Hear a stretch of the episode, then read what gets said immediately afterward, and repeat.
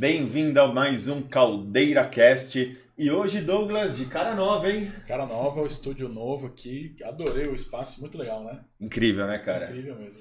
Você foi me atiçar para poder fazer podcast aí, ó. Tomou aquela picadinha, né, da comunicação, aí agora fica assim, né? Show, cara, eu adorei. E hoje o convidado da vez é um cara incrível. É, o ano passado, acho que o cara que mais me motivou, sabe, com uma história profunda, uma história de superação, foi esse cara. E hoje a gente vai ter o prazer de apresentar ele aqui pra galera, cara. Você, você acabou de falar com ele, você falou assim, você me, eu acho que você me ligou no mesmo dia, né? Você falou assim, cara, você precisa conhecer o, essa pessoa, né? Eu fui lá conhecer ele, depois foi, alguns foi, dias também. Foi isso né? mesmo. Porque é uma história de superação e é lógico, eu não poderia deixar de trazer ele aqui no podcast, né? Sim. É o Bruno! Ô, Aê, Brunão! Doblão. Uma honra, Tiagão, você sabe, né? O Brunão, se apresenta pra galera aí, cara. Então vamos lá, né? Vamos começar pelo, pelo começo. É, eu sou o Bruno, né? Sou uma pessoa com deficiência visual. É, sou um dos, dos pacientes do Thiago aí que ajuda a melhorar nossa saúde, né? Acabei conhecendo o Douglas também, um grande profissional.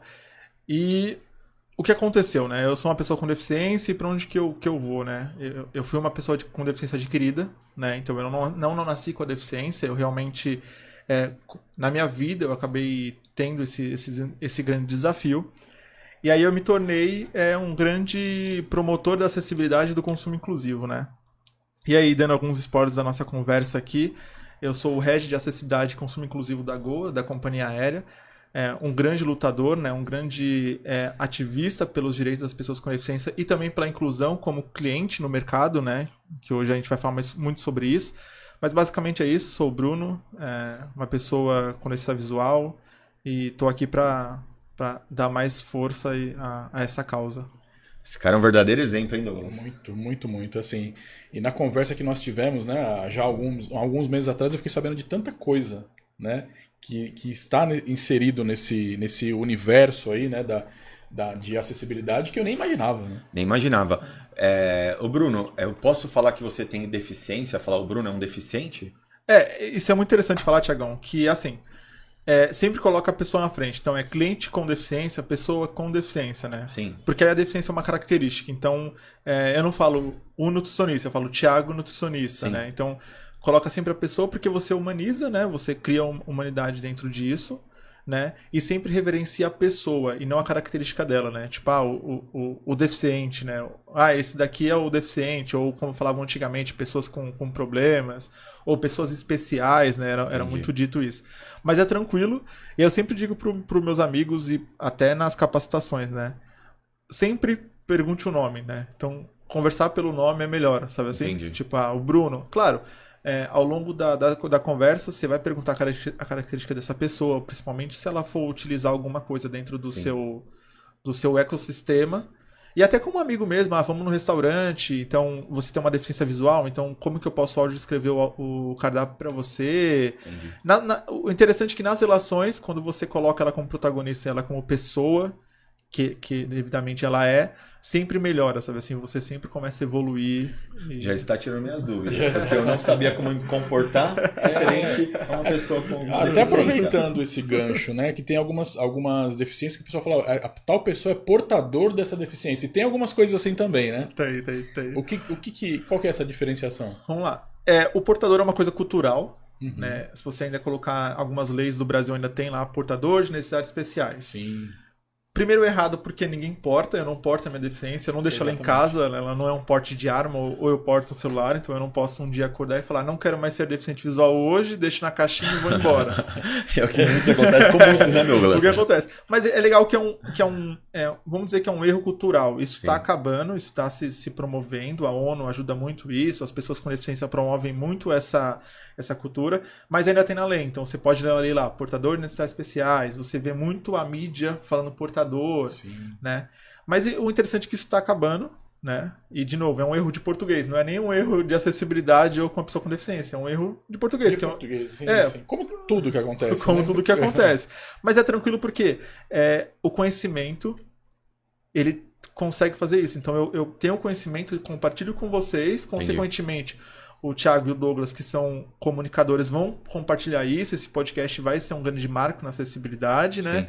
Então as pessoas que vão assistir, elas sabem que portador não existe, né? Existe pessoa com deficiência, né? E a deficiência é uma característica, não é, não é o que não define a pessoa, é só a característica que ela tem. É, quando eu conversei com o Douglas a gente trazer aqui no podcast, a nossa ideia é justamente essa. É a gente levar essa informação para o máximo de pessoas que a gente puder. Né? que a gente puder, sabe? Divulgar isso mesmo, porque a, a breve con- conversa que nós tivemos lá atrás, a gente percebeu que são pessoas que necessitam, sabe, de mais informações. Sim. Até as próprias pessoas, né, que têm a deficiência, às vezes não sabem o que tem direito ou o que pode ser feito por ela também, né? Mas assim, vamos, vamos, vamos começar do começo, né? Falou né, que você tem uma deficiência, mas você não falou qual a deficiência. O que, que- o que, que você tem de deficiência, Brunão? E, aí- e, e, Como e- originou? É, como originou isso? Primeiro vamos fazer uma coisa que eu esqueci, peço até desculpa para os meus amigos com deficiência. Vamos fazer a audiodescrição. Vamos. Quer que eu comece? Pode Quer fazer. começar, Douglas? Ó, o Douglas até. Nem Eliana, mas pode Então, fazer. para as pessoas que são defici- deficientes visuais ou baixa visão, eu sou o Bruno, sou um homem mais ou menos de 1,70m, eu sou uma pessoa alta.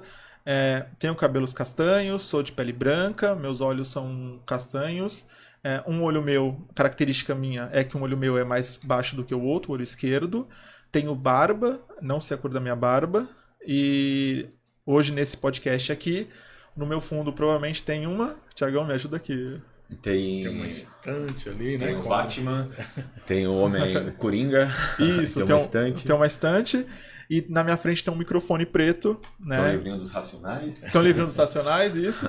E é um ambiente bem bonito, é um ambiente bem, bem harmonioso. Aí agora, quem.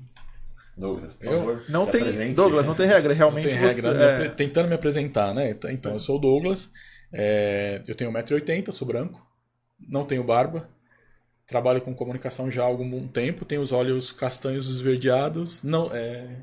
Que é isso. É, seu cabelo. Meu é cabelo, liso, é, meu né? cabelo é liso, curto, meu cabelo é, é castanho escuro também, Você está com a camisa mais ou menos eu tô com escura. uma camisa preta, Preta. calça jeans preta, E seu fundo e o provavelmente meu fundo é uma cortina preta também. deve. Isso. Agora é você, Thiagão. Eu sou o Thiago Caldeira, nutricionista esportivo. Eu sou careca. Você não que você ia falar cabelos cabelo. longos, vai enganar as pessoas. É, o primeiro des- descritivo é eu sou careca, não tenho cabelo, eu tenho a cor parda, é pardo, né? Parda. É pardo, os olhos castanhos, sou narigudo, bastante isso para cheirar melhor, sentir o cheiro das pessoas melhores. É, eu tenho um bíceps um centímetro meio a menos do esquerdo pro direito. E bom, o meu fundo é preto e sou próximo do Caldeira Cast aqui. Show. Isso é muito interessante, pessoal. A audiodescrição, porque você inclui o seu público com deficiência visual. Legal. Exato. Você cria ambientação para ele, então não é só uma voz. É realmente ele se sente parte disso. Sim. É, o que é engraçado que foi o nosso primeiro podcast, a gente falou a respeito disso, porque eu conhecia a, a pessoa que, que a gente entrevistou, que é um locutor de rádio, e eu fazia uma impressão dele de uma característica física totalmente diferente Sim, do que ele realmente era. Né? Sim, É, sim. é exatamente. Isso é muito interessante. Aí, a, a outra pergunta do Douglas, né? Como que eu, eu me tornei pessoa com deficiência? Isso. É, Tem história? Tem, tem. Só para contextualizar, é, eu nasci com miopia. Miopia não é deficiência, tá? Mas a minha miopia ela não parou. Quando a sua miopia ela não para, ela não estaciona, e você. Desculpa os médicos aí, mas eu acho que quando ela passa de 16 graus de miopia, mais ou menos, você se torna automíope, né? E aí, pra vocês terem uma ideia, quando eu perdi a visão, eu tinha 25 graus de miopia. Era, era muito, É muito, era muito, né? E basicamente. Quantos anos foi? Hum, faz as contas, foi 2008. Tá. Eu tenho 30 anos agora, eu não sou ruim de conta, então. No- Você tinha o quê? Foi 2008? 2008, eu tenho 30 anos agora. Vou Foi fazer 18 anos. 18 anos. 18 anos. 18 anos. é. 8 anos. E só para contextualizar o que, que acontece, né? Todo mundo tem o globo ocular redondinho. Quanto mais míope você é, mais oval ele se torna. Tá. Por isso você tem que usar óculos para ele fazer a correção dessa distância da retina com o seu globo ocular, né? Entendi. Tô falando aqui não tecnicamente, mas é pela minha experiência. Mas é compreensível. Por exemplo, quando eu fiz 25 graus de miopia, o meu olho ele era tão alongado que ele passava do mais. Ele não era mais um, um ovo, ele já era quase um cone. Entendi. E a minha retina é igual a retina de vocês. Não muda. A retina não se adapta ao olho com, com miopia. certamente a minha retina descolou, né? E aí, quando a retina ela descola, você tem a grande chance de se recuperar se ela não descolar a mácula. A mácula é o centro do olho. Aí você vai para cirurgias, né? E aí nisso você vai e vem, né? Porque a, a, cirurgia de, de retina é uma cirurgia muito metódica. Então você faz a cirurgia, faz um tratamento de três meses, depois você volta, faz nova cirurgia. E aí você tem vários procedimentos. E o interessante é que o Brasil é referência nisso. Né? Interessante. É legal, mas é apavorante, né? Porque você sempre acha que vai ter chance lá fora, né? E não Entendi. tem, né? Então Tipo, ah, eu tô doente aqui, será que se eu for para os Estados Unidos eu melhoro? Vai ter um tratamento melhor. É, e assim. não, o Brasil Há é referência. Esperança. Há uma esperança. Aqui é referência, né? Tá. É, e o interessante é, evoluiu muito a medicina, mas a parte de retina não evoluiu tanto na parte de investimentos. Então hoje você não tem igual a córnea, transplante, você não tem tecnologias que, que consigam resolver o, o desafio da descolamento de retina, né? Então basicamente eu, eu em 2008, né, eu perco a minha, a minha visão é, do olho esquerdo. Descola total. A, total. A, a mácula descola, e quando a mácula, que é o centro do olho, descola, é muito pouco provável que você retorne a enxergar. Mas aí tranquilo, eu era monocular, bom, vida que segue, né? Consigo enxergar com esse olho aqui. E aí você se atualiza, né? Você sabe quantos por cento ficou no outro olho? Não, aí o outro olho ele continuava estável. Tá. 25 graus de miopia, com a retina frágil, mais estável. Entendi. O outro olho que foi repentino. E aí, quando, quando acontece isso com você, você meio que atualiza o sistema. Que você chegava 300, quase 360 periférico, né? Você perde um olho, você. Putz. E era naquela época de escola, Tiagão. Entendi. Entendeu? Então eu cheguei na escola com meu olho bem mais baixo, meu olho ficou estrábico, porque quando você perde é, a musculatura do olho por causa da retina, ele acaba ele... ficando vesgo. Sim, sim. E aí uma história muito interessante, que o médico falou assim pra mim assim, ó, é, não tem como operar, você vai ficar estrábico. Mas tem como você tentar uma, uma metodologia de fisioterapia. E, e você sozinho faz a fisioterapia, você fica olhando pro lado. Então meu olho era olhava para esse lado aqui, o que eu fazia? Eu ficava o tempo todo olhando para lá. eu cheguei. é. eu cheguei a fazer uma viagem daqui para Minas Gerais quatro horas só olhando assim pro lado. Ó eu não me mexi. Que é o foco. Entendi. Que é tipo, eu vou voltar, já que eu fiquei cego, mas eu vou, vou voltar, ter o olho padrão, alinhado. Né? alinhado. Sim. Consegui voltar o olho alinhado, mas aí o meu olho é bem mais baixo, né? Quem tá vendo nas câmeras consegue ver que esse olho é bem mais baixo, bem Sim. mais fundo. Quando a retina descola, o olho perde a vida. E ele vai murchando igual uma bexiga. É muito interessante. O olho é um, um objeto muito frágil, assim. Sim. E aí, beleza, me adaptei, atualizei o sistema, sou monocular, esteticamente é, na época eu achava feio, né? Que tava na escola, enfim. Aí fui tirar minha carteira de trabalho, minha carteira de motorista. Aí eu, aí eu penei.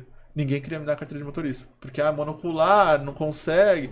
É. Consegui tirar a carteira de motorista. Conseguiu? Consegui. Quando comprei meu carro em janeiro de 2011. Quando foi em maio eu perdi a visão. Perdeu a visão total? Total. Eu falei, lascou, né? Mas sorte que eu dirigi muito, né? Eu, eu aproveitei. Aproveitou esse, esse, período. É, aproveitei esse período. Posso voltar um pouquinho? Eu queria que você é, comentasse um pouco como que foi que você foi é, fazer a segunda cirurgia, que você perdeu essa visão total. Na verdade, eu fiz. Peraí, deixa eu só contar. Oito cirurgias nesse olho, eu acho que doze nesse olho. É que eu fiz uma cirurgia que eu fui perdendo as contas. Entendi. Quando eles tentaram a oitava vez nesse olho aqui e viram que não deu certo, ela não colava na verdade, a retina cola, mas os, é, os receptores não, não mandam mais a, a luz, a informação. A informação. Entendi. Aí eles, eles desistem, ok? Quando foi 2011, maio de 2011, eu ia trabalhar de manhã, acordei. Aí você já é treinado com suplemento de retina. Então eu já sabia que se eu, se eu começasse a ver pontos pretos, que eles chamam de moscas é, volantes, Sim. você já sabe que ela está descolando. Entendi. Porque ela, ela mostra sinais, ela começa a dar flash, porque é onde ela descola, a imagem não chega mais, aí o, o, o seu, sua cabeça fala, não, não tem imagem, tem ah. só flash. E aí eu lembro que eu liguei pra minha mãe, aí eu falei pra minha mãe assim, eu acho que minha região tá descolando. Aí ela voltou do trabalho, e a gente foi pro hospital, Hospital São Paulo, até agradeço muito eles, foram... E aí o médico falou, realmente a retina tá descolando. E assim, a, a, minha, a característica da minha retina é uma, uma característica que a retina descolava muito rápido. Entendi. É, depois é, as pessoas pesquisem. Aqui está o globo ocular. Tá na câmera, Douglas? Tá, sim, sim. E a retina vai por dentro. A retina ela forra o globo ocular. Tá. E aí dentro do olho você tem um líquido. tá? Me perdoam os médicos aí, me perdoem os médicos, que não, não vou Ah, falar não tecnicamente. técnica, É. do jeito que você né, sabe, né? Quando esse, a retina é muito fina, esse óleo começa a furar a retina e ele começa a fazer igual um adesivo. Ele entra por trás da retina e começa a descolar ela. Isso acontece muito devagar. No meu, não, era muito rápido. Entendi. Então ela começou a descolar, descolar, descolar, descolar. Quando eu cheguei no médico, a minha mácula já estava comprometida.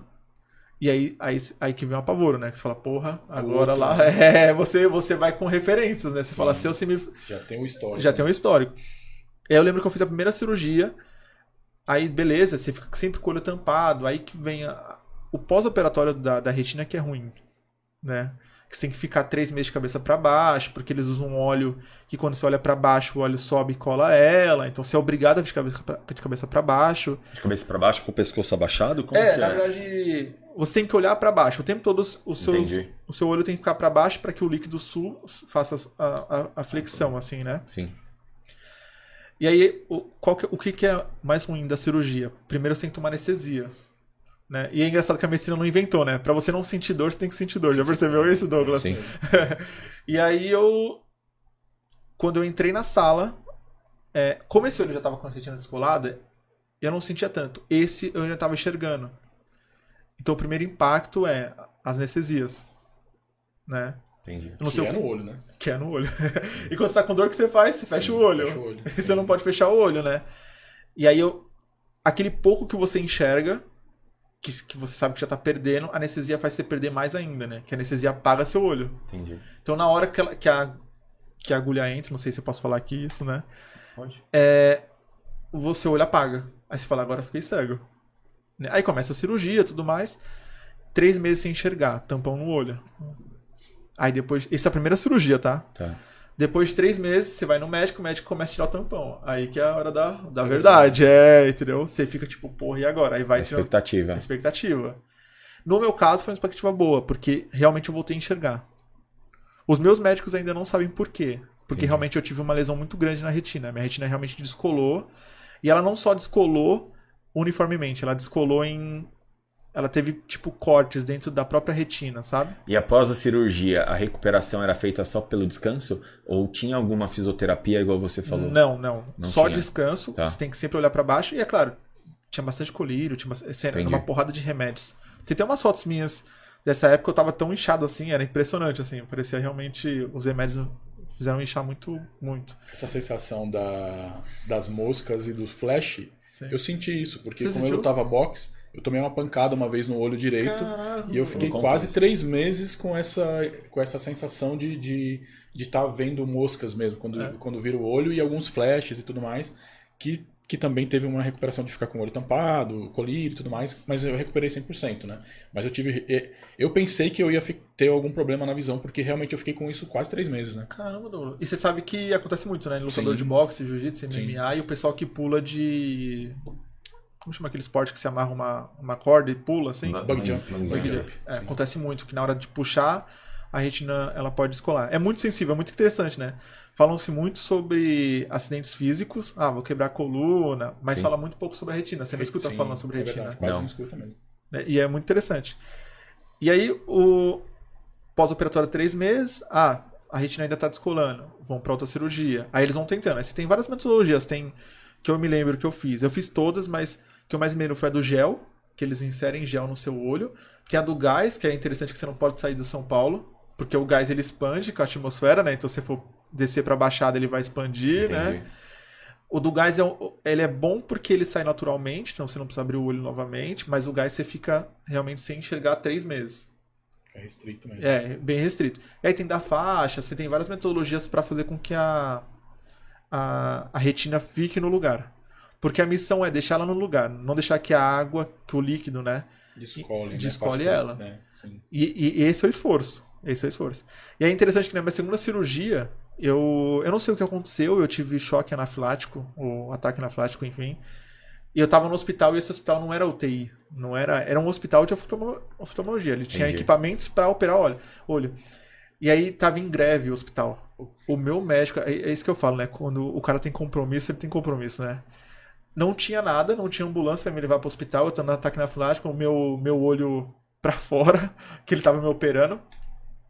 E aí ligou pro pai dele, o pai dele tem uma clínica particular, mandou uma ambulância. da clínica particular do pai dele para um hospital público e me levou pro hospital. Acredita? Legal. Se outro médico falava assim, não, não tem o que fazer, tampa o olho desse cara aí. Exatamente. é, né? É. tanto, é, mas é muito legal como as pessoas são recompensadas pelo universo, que eu acredito muito nisso, Tiagão e Douglas. Depois de dois meses que ele me operou, tranquilo, ele ganhou uma bolsa pra ir pros Estados Unidos. Três anos, tudo pago pelo governo americano. Não é à toa. Incrível. Muito louco, Não é né? toa. E tem até um- uma brincadeira no hospital lá. Todo mundo que me opera vai embora do país. E é engraçado que no começo era uma brincadeira, depois o último agora, o Dr. Kim, ele tá na França.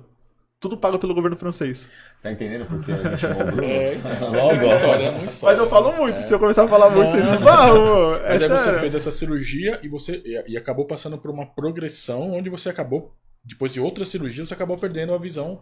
E hoje você tem quantos por cento de visão? Não tenho mais por- porcentagem, não consigo mais medir a minha visão. É, esse olho é zero, né? Não, não enxergo nada, é totalmente escuro. Esse olho aqui, toda a parte periférica, quase até a mácula, né? Que é o centro do meu olho, é, eu não enxergo. Então, exemplo, eu tô olhando pra você já não vejo caldeira. Entendi. É, não vejo mais aqui também, assim, mais ou menos aqui. Sim, ele reduz o campo de, de, É, de- visão mesmo. E o centro do meu olho, como eu tenho muita cicatriz, porque eles reconstruíram a minha retina, eles começaram a tirar a retina dos cantos e reconstruir a mácula. Sim. ela é toda com cicatriz, ela é toda danificada. Fora o meu problema com, com miopia, né? Então, Sim. Lembrando que meu olho é, é já é um olho é, com, com, esse, com essa característica. Outra coisa interessante é que o ano passado, em fevereiro, ela, ela acabou se prejudicando mais ainda, a minha retina, ela acabou é, ficando pior do que ela já é. E é interessante, por mais que eu enxergue muito ruim, qualquer mudança abala. Ah, tipo, Entendi. você. Por mais ruim que seja, né? Por mais sujo que esteja essa mesa, a, a retina, se tiver mais um, um pouco sujo, ela você percebe. E aí, em fevereiro desse ano, de novo, ela descolou. Tipo, ela veio o aniversário. pouco. Ela- E aí é interessante que aí você vai pro hospital, né? Você passa por todos os médicos, eles sabem meu histórico e tudo mais. E aí os médicos falaram, Bruno, infelizmente o líquido tá comendo sua retina em volta, né? Descolando, mas o- a nossa missão agora é sua mácula. Entendi. É tão, é tão desafiadora a minha situação que eles não estão nem mais preocupados com o periférico. Tipo, não. Entendi. Vamos... E aí eu faço laser, tratamento de laser é, é ruim, é muito ruim. Porque eles queimam sua retina com laser, literalmente. Não sei se você conhece, Douglas. Não, mas eu imagino como seja, porque eu já vi outros procedimentos a laser, né? Ele, ele, alguns lugares ele queima, outros cauteriza, né? Então É, tem isso. algumas, né? E aí ele, ele, vai, ele vai criando camadas na sua retina. E o interessante é, eu coloquei na minha cabeça que eu tô, eu já ganhei. Eu tô chegando até agora, né? Eu comecei com 18 anos, tô com 30 anos com, com resquícios de visão. Sim. Então, cada ano que passa, eu, eu, eu ganho.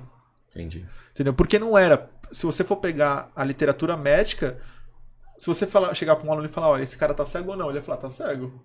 Pela literatura Pela médica, literatura, a minha retina não era pra estar com, com visão, né? Bruno, eu quero te fazer uma pergunta aqui, eu tô curioso, inclusive.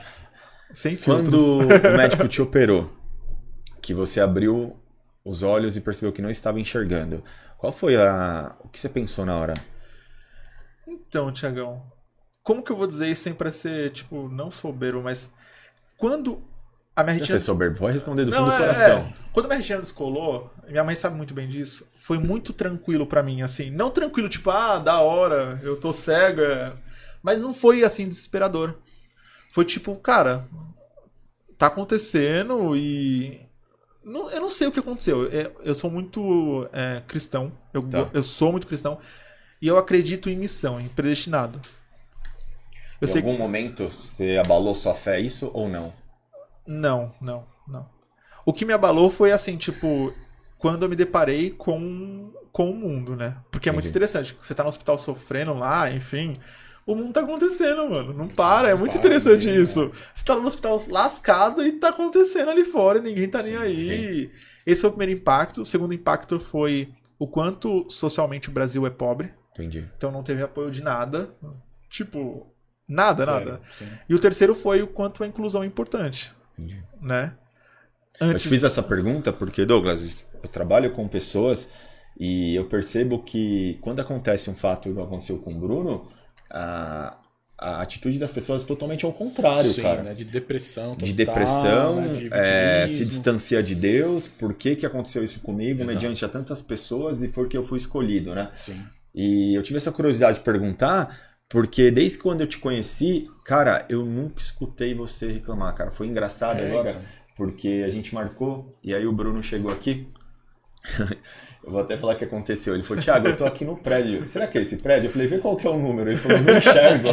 Vê qual que é o nome, vê qual que é o nome. Qual que é o nome? Então, mas olha como é engraçado isso. Porque a, gente é, tentando se colocar no lugar da pessoa, mesmo tentando fazer isso, a gente não imagina como é a realidade, né? Sim, É, sim. A gente não imagina, Não imagina, cara. então- Aí na hora eu olhei pra ele e falei, desculpa, né? E aí eu peguei e falei pra ela, falei, cara, pra você ver, né, como é que é o, o- a bondade dele. Ele encarou isso de forma nenhuma negativa, Sim. sabe? Falou, não, Tiagão, fica tranquilo, sempre na calma. E eu acredito muito, cara, que existem pessoas iluminadas por Deus e você é uma delas, sabe? Justamente pelo fato de encarar isso de uma forma diferente do que a maioria encarar, encararia. Aí uma coisa que eu fiquei curioso também é assim, Bruno, é, eu, por exemplo, você passou, né? É uma, é, um, é um- uma trajetória, né? Uma jornada. Quando que você virou a chave e falou assim, puxa, eu quero ajudar outras pessoas que tenham talvez a mesma dificuldade que eu tenho? Quando foi essa, vira, essa, essa virada de chave? Douglas, engraçado. é, Eu me torno deficiente mesmo em 2011. Aí eu fico em tratamento até 2013, mais ou menos, né? E aí, em 2013, eu tô falando isso só pra contextualizar, pra vocês entenderem. Claro. 2013, a minha médica chega, né? A doutora, ela era a diretora do Hospital São Paulo na época, e falou assim: olha, agora você tá de alta. Tipo, você fala, pô, mas eu não. Tá chegando, Tá chegando, pô. Alta do que, né? E aí, beleza. Aí é muito interessante. As coisas vão se desdobrando e você tem que ir administrando. Sim, sim. Aí, beleza. Aí fui pra casa, né? Meu pai e minha mãe. Lembrando que eu tive uma base muito forte.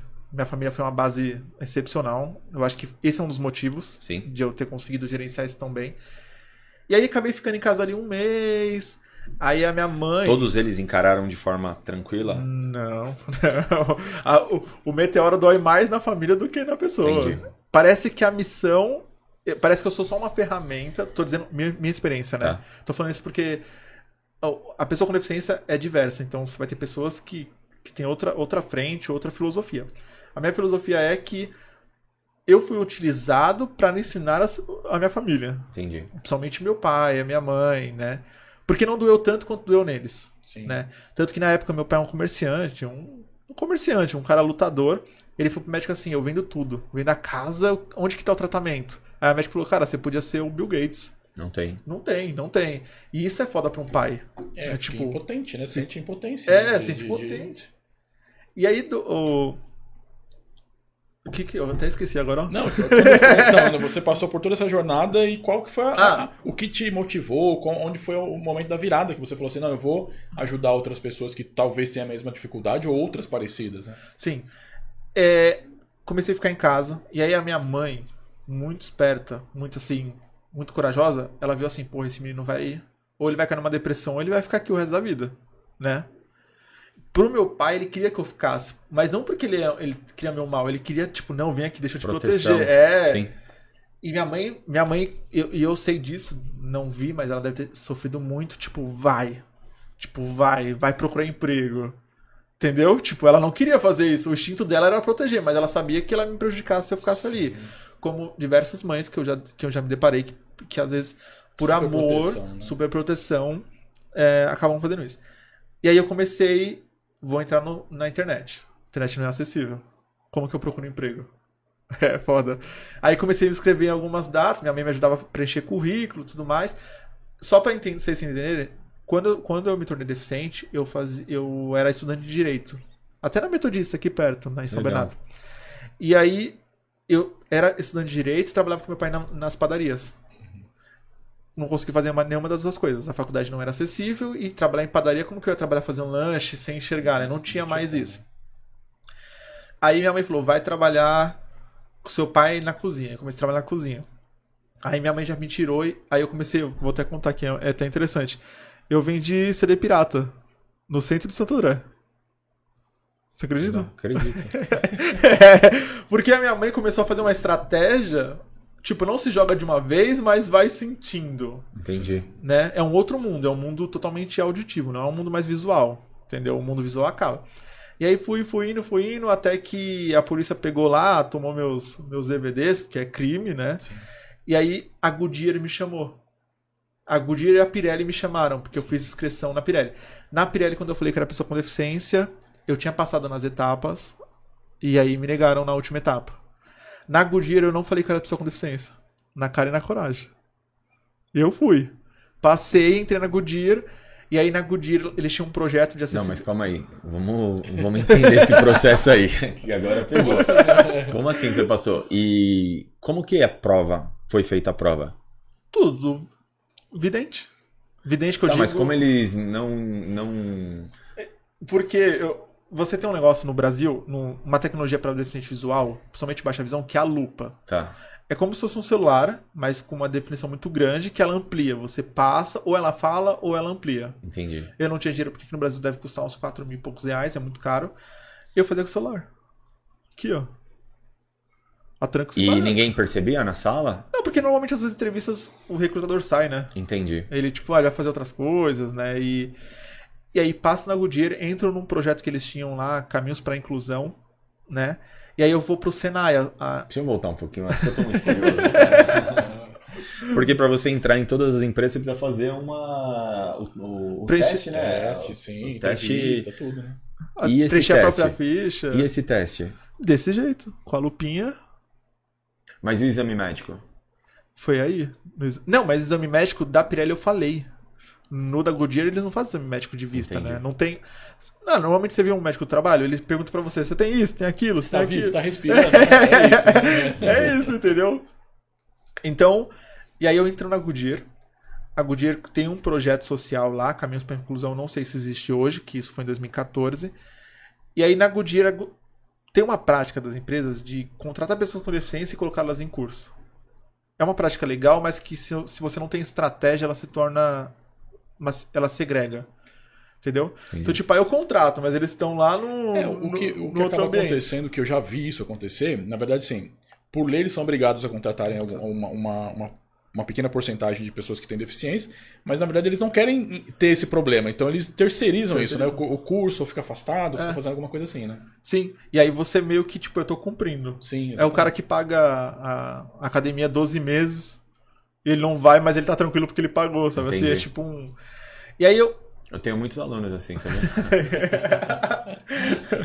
As consciências Ó, deles estão tranquilas. Ó o. Depois eu vou feedback. te dar um- uma, uma, uma, uma ideia de negócio aqui para esses alunos que não vão na academia.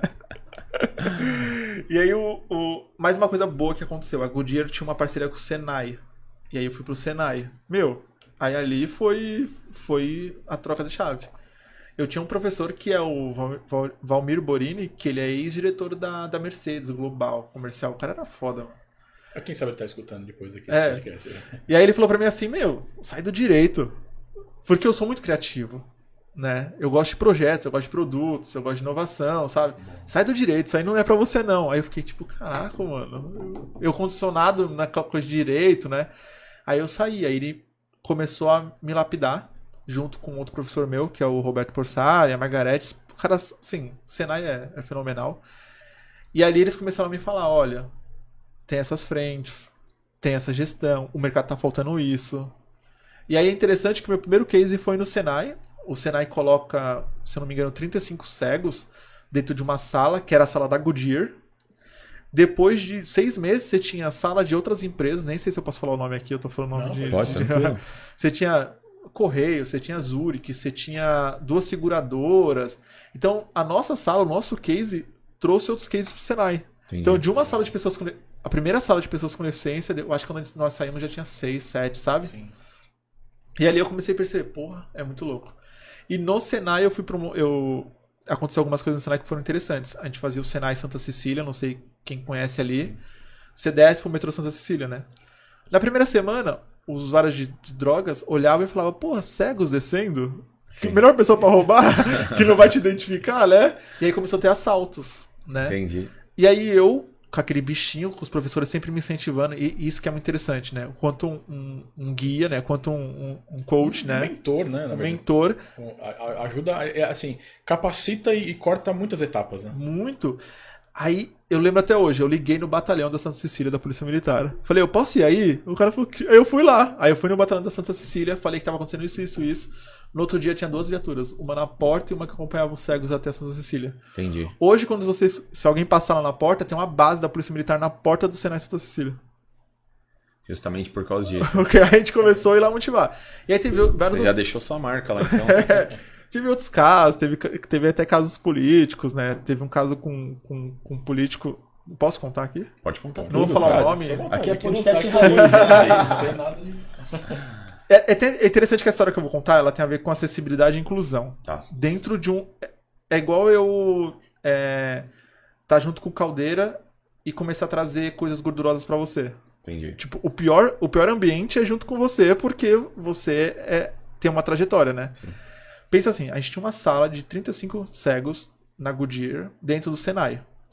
E aí era no de eleição. A gente tava na sala, tudo tranquilo, né? ass- Assistindo aula, chega uma equipe de filmagem. O Douglas deve saber muito bem como que é, aquele monte de assessor, né? E aí essa equipe de filmagem conversa com a minha professora. A minha professora sai da sala, entra uma modelo. E aí vem uma mulher, uma assessora, ó, pessoal, a gente vai fazer uma gravação institucional pro Senai, mostrando aqui a sala. E a gente ficou super feliz, que a gente falou, pô, que legal, eles vão colocar a gente no portal, vão promover a inclusão, trazer mais áreas, né? Beleza. Aí pegaram, lembra, essa época foi, foi interessante isso. Pegaram um amigo meu, o Álvaro, que é um catarinense, branco, alemão. Pegaram o Elton, outro amigo meu, que é um homem negro. E pegaram o Jodaías, que era um cara nordestino. Tá. Eles pegaram estereótipos. E aí eu já fiquei assim, porra, mano, esse bagulho não tá certo, mano. Não é, não é normal. Você já sabia. Já, já, não. Já Entendi. começou. É, aí eu tinha uma amiga minha que ela era muito. Na política, ela já saiu, velho. Ela foi embora. Tá. Beleza. E aí gravaram. O Douglas deve conhecer muito bem. Grava, desgrava, não, corta, né? Aquelas coisas bom, assim. fica, faz de novo, É, faz assim. de novo. Beleza. E, assim, luzes, câmera, assim, um bagulho muito profissional. A professora de fake lá na frente. Beleza. Aí quando acabou a gravação, eles mandaram. Isso foi ridículo, cara. Eles trouxeram um contrato de imagem físico pra cegos. Como que você entrega um, né? Como você entrega um papel, Caldeira? Físico pro. Não, ó, tá aqui, ó, assina. Sim. Meu, Assina primeiro isso nem né? legalmente. Isso nem, nem força legal tem, porque a pessoa não leu. Sim. Ela não pode assinar uma coisa que ela não leu. E aí, eu, era, eu não era representante da turma, mas eu sempre tava junto, né? Aí eu falei pra moça do, desse político: Olha, você precisa trazer o contrato em- de uma forma é, acessível. Você precisa trazer isso. Aqui é um ambiente pra você trazer. Não, Sim. você não tá em num lugar que só tem pessoas videntes e um cego. Você tá num lugar que só tem. Só, tem. tem pessoas. É. Né? Ah, não, a gente vai trazer, mas você tem que assinar. Eu falei, olha, eu não vou assinar. Não vou assinar. Aí na hora que eu fiz assim, a sala inteira. Todos se casaram. Todo mundo, assim, ó. Aí foi legal porque a gente mostrou ali que a gente tinha Você força. sempre foi um líder, então, da turma. Não, não, não sei se eu sou líder, Thiago. Eu acho que eu sou mais um. um- Não, pelo que eu entendi, porque... Não, então, mas é, o que é legal, assim, é, na, na verdade tem algumas características de líder, que é o líder nato. Ele, ele faz intuitivamente. Exatamente. Não é pensando, às vezes, né? É, Por eu. exemplo, eu- o- quando assaltaram, começaram a assaltar vocês, você tomou partido. Exato. sim. Agora mais uma vez. Sim. Sim. E aí é interessante que aí no outro dia, isso, isso deu muito. é, deu, deu, deu uma repercussão muito grande do Senai. E aí a gente começou a ler o contrato. Aí a gente levou o contrato para um professor nosso. Os professores não queriam se meter porque, obviamente, iam prejudicar eles. Não tinha como eles prejudicarem os alunos, Entendi. mas podiam prejudicar os. E aí na hora que a gente leu o contrato, e o Douglas, eu tô referenciando você, Douglas, porque você é da comunicação, Sim. o contrato falava assim, Tiagão. Imagens para serem utilizadas politicamente, comercialmente, sem nenhum tipo. Como se a gente estivesse doando para sempre. Tinha a palavra vitalício. Vitalício. É, é um, é, um, é um contrato de uso de imagem mesmo. Não, né? mas pra É, sempre. Tipo, é. o cara podia colocar a gente num, No sei que lá, ele quisesse, né? No no que ele X-vídeo que É, a gente ia ter e- que. e- Agir de má fé mesmo. né? É, e assim, não, na verdade, eu não sei, né, como foi o, o contexto lá da época, mas quando tem direito de uso de imagem, que você pode especificar, é para devidos fins. Né? Institucional. Institucional, da- é, para tal, tal, tal, tal. Agora, quando é muito aberto assim, é o que você falou, pode ir para qualquer lugar e, e usar por, assim, distorcendo ou, ou colocando corte, alguma coisa assim, para qualquer coisa, né? E e ia ser pro, pro, pra propaganda da época, política. Porque tava muito estereotipizado, muito estereotipizado Sim, sabe assim? sim. Tipo, tava muito característico. Um negro, um branco, um, um Um nordestino. uma professora modelo. Sim. Entendi. Então ela trazia aquelas coisas. É, e aí o interessante foi que ninguém assinou. No outro dia, o diretor do Senai, que eu gosto muito, o Alex, o ex-diretor, veio falar comigo. De- realmente deu um. Assim, foi. Deu um mal-estar, né? Tipo, como esse, esse bando de cego não quer assinar a porra do contrato, né? Não era um contrato, acho que nem chama contrato, deve ser um termo, né? É um termo de uso de imagem, né? É. Direito de uso de imagem. Mas tudo isso foi, se ela tivesse levado o negócio acessível e conversado com as pessoas, olha pessoal, isso aqui vai ser usado Sim.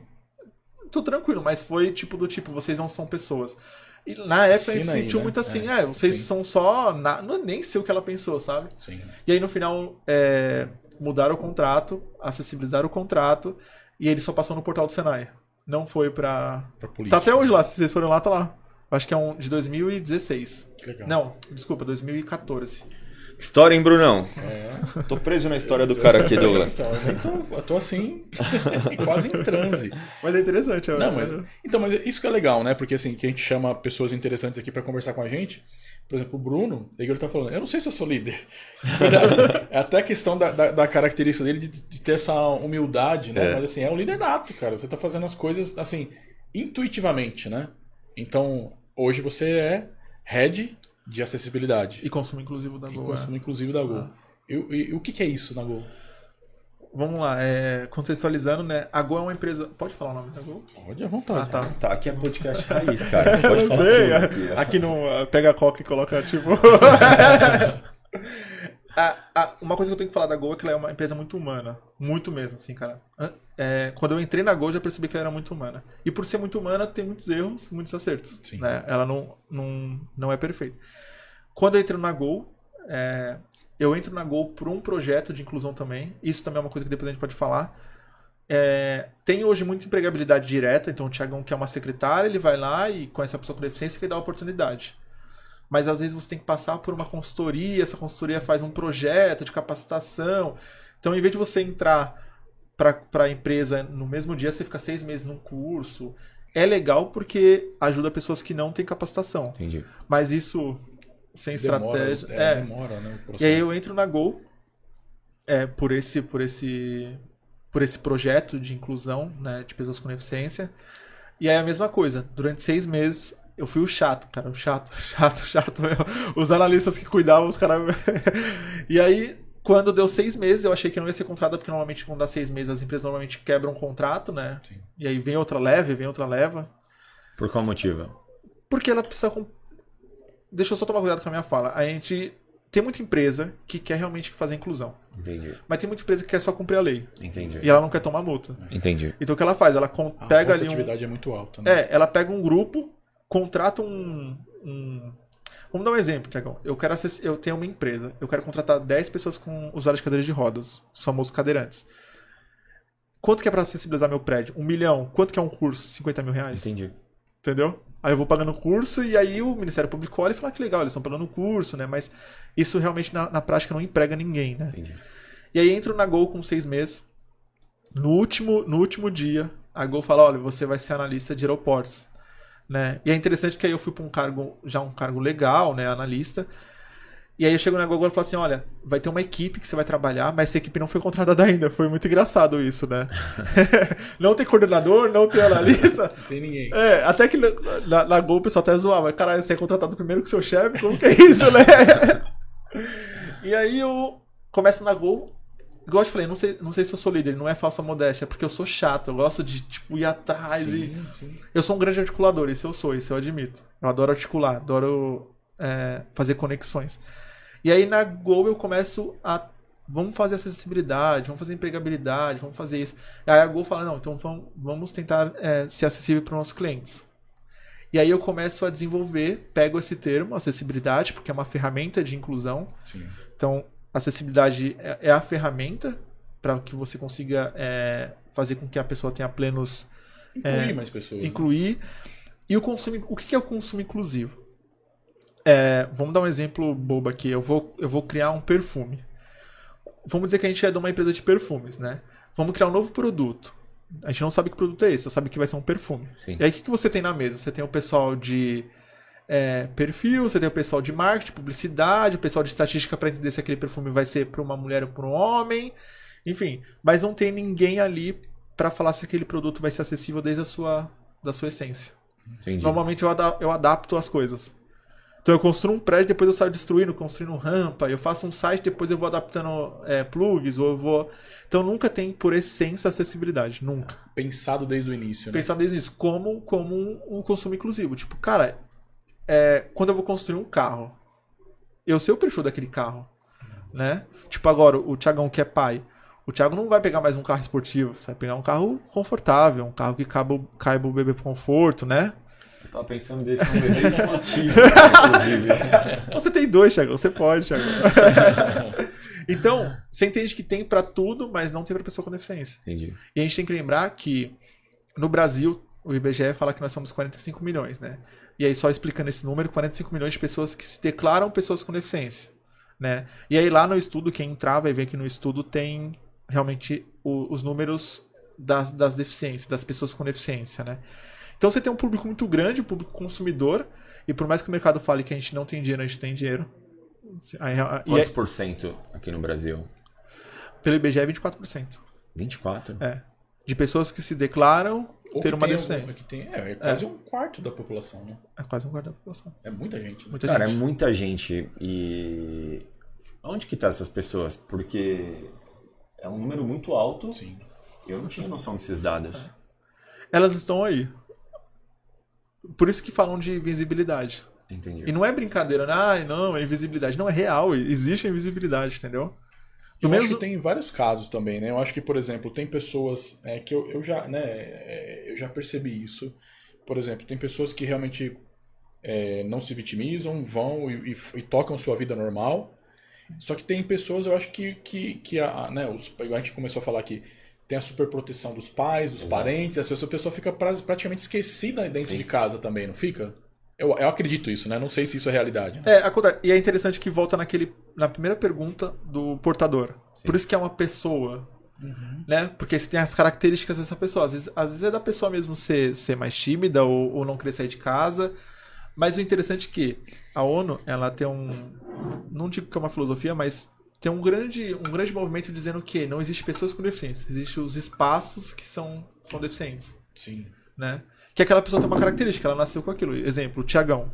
Ele tem uma característica, o Douglas tem outra, entendeu? E aí, por que a gente também não vê as pessoas com deficiência? Primeiro porque você não vê pessoas com deficiência em propagandas. Sim. Você não vê apresentadores. O primeiro apresentador agora vai ser o Fernando Fernandes, do No Limite. Uhum. Já é um, muito, um puta ganho. Nós temos a, a Mara Gabri, que é a senadora. O Fernando Fernandes foi o que mais representa, né? A, a classe. No, no esporte, sim. Tá. Você tem, você tem, tipo, os grandes núcleos. Então, você tem pessoas do autismo que representam muito. Você tem o pessoal, o Fernando Fernandes, que, que é o, o grande. Ele adapta esportes para pessoas com deficiência. Isso é muito legal. Você tem, tipo, a Mara, que é, que é a senadora. Tá. Que tem, você tem. Tem uma dançarina também que fazia a, a abertura do Fantástico, Fantástico. quase ninguém sabia que ela tinha deficiência. Depois, quando você presta atenção, que você vê que ela não tem né, uma, É isso. uma perna. né? Entende? É, eu vou, eu vou dar um, um- um ponto de invisibilidade. Quando aquela mulher do Senai foi levar o contrato, pra ela não existia pessoas com deficiência. Você entende, Thiago? Entendi. Você entende, Douglas? É? Não, não, não existia. É, então, é, é- mas é isso que a gente fala, né? Porque, por exemplo, a gente tava. é, Essa, o que o Thiago falou mesmo. Ah, eu tô aqui no prédio, né? Qual é o número? Ah, não é, às vezes não é maldade. Não. A pessoa Não não, é, pensa na pessoa que tem desse. E assim, é, eu mesmo tive uma lesão grave no tornozelo. Você falou E eu fiquei né? quase três meses tendo a, a, a, a dificuldade. Então, por exemplo, eu ia em mercado, eu não, não dá, eu tenho 100 quilos, não tem como ficar é, é, dando pulinho de Saci Pereira no mercado, fazendo compra. Então, assim, às vezes eu queria um carrinho, eu queria é, aquele é, carrinho elétrico, alguma coisa assim. Sim. Não era todo lugar. Eu fui em um shopping que é muito conhecido aqui, na, um shopping em Santo André. Eu fiquei 40 minutos esperando um carrinho elétrico, porque o, o, a- o segurança não podia liberar, tinha que pedir autorização para não sei quem, tal, tal. Eu fiquei esperando em pé com a moleta.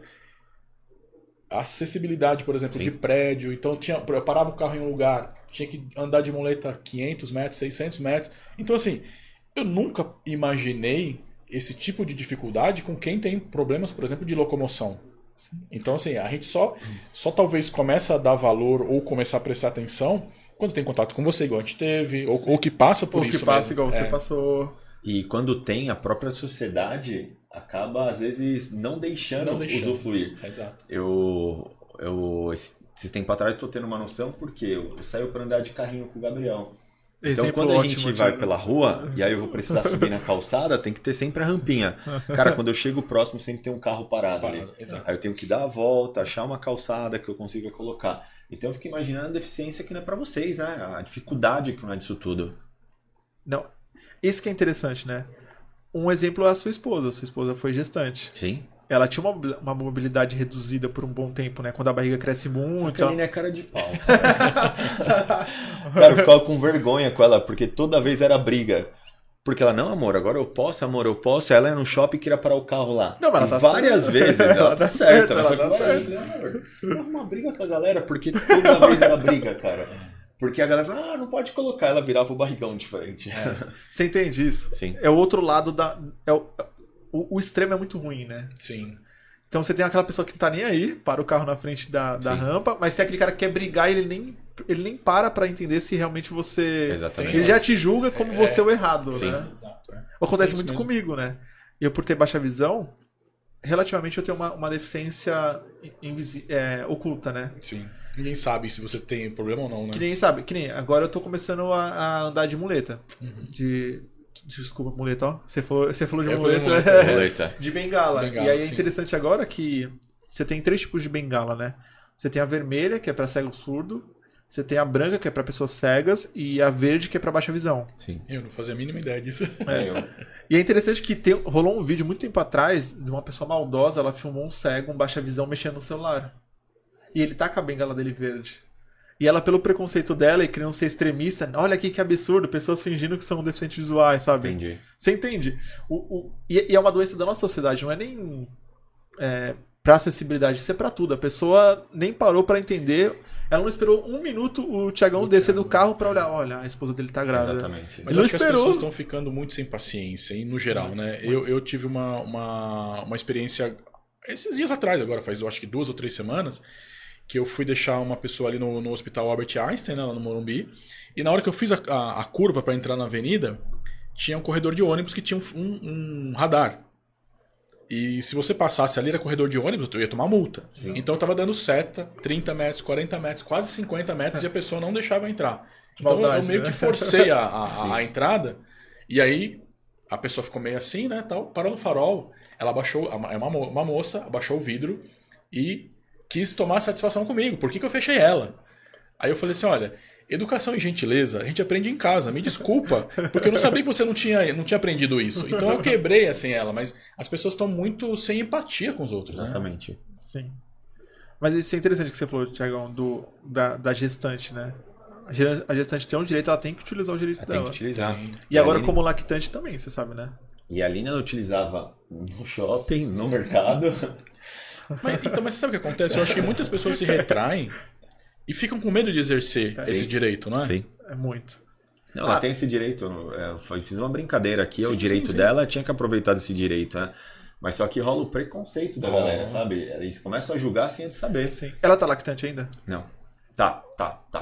Tá desmamando já. Porque a lactante também tem direito, tipo, tá na fila. Aconteceu muito. é, a gente teve que trabalhar muito Eu já não isso. sabia disso. É, É. também não. Cara, Por quê? se Porque- você, Aline, ver esse podcast, acabou, cara. Porque, ô Tiagão, vamos, fazer um, um trabalho aqui de, de raciocínio. Ela, vamos dizer que ela foi fazer uma viagem e ela deixou o seu filho em casa. Sim, E, e eu, eu, eu não entendo muito disso, mas tem um tempo pra tirar o leite, né? sim.